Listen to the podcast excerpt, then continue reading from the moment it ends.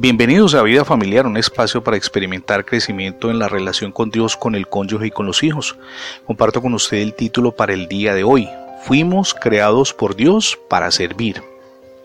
Una de las personas más humanitarias de todos los tiempos fue la Madre Teresa de Calcuta.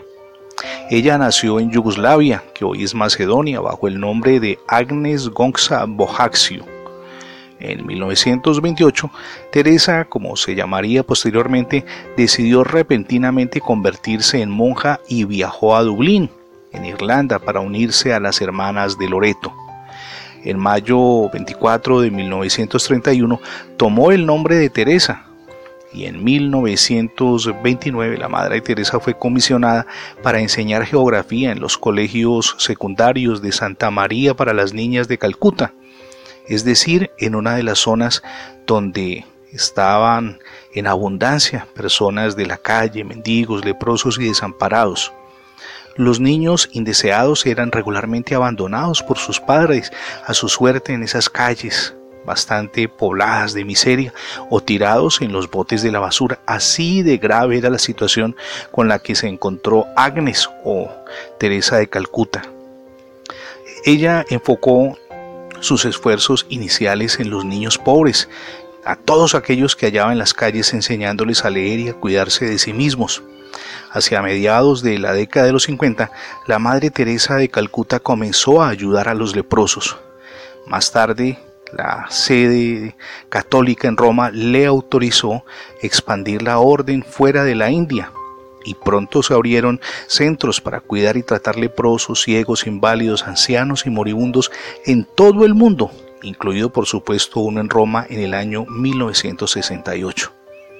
En vista de su dedicación y laboriosidad, en 1999 Agnes Bojaxio, o la Madre Teresa de Calcuta, recibió su más grande honor, el Premio Nobel de la Paz. Ella aceptó ese premio y otro más, para ayudar con los recaudos a los pobres, usando, como era una de sus metas siempre, cualquier recurso que le entrara para fundar sus centros de beneficio a personas en todo el mundo.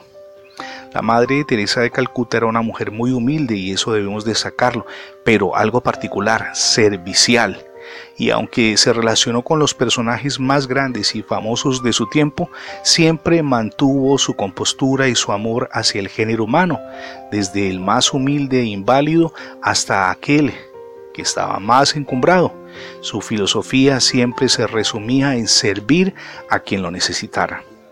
Permítame citar aquí el Evangelio de Mateo, capítulo 25, versículos 34 y 35, cuando el Señor Jesús dice, entonces el rey dirá a los que están a su derecha, vengan a mí benditos de mi Padre, hereden el reino preparado para ustedes desde la fundación del mundo. Porque tuve hambre, les dijo Jesús, y me dieron de comer. Tuve sed y me dieron de beber. Fui forastero y me recibieron.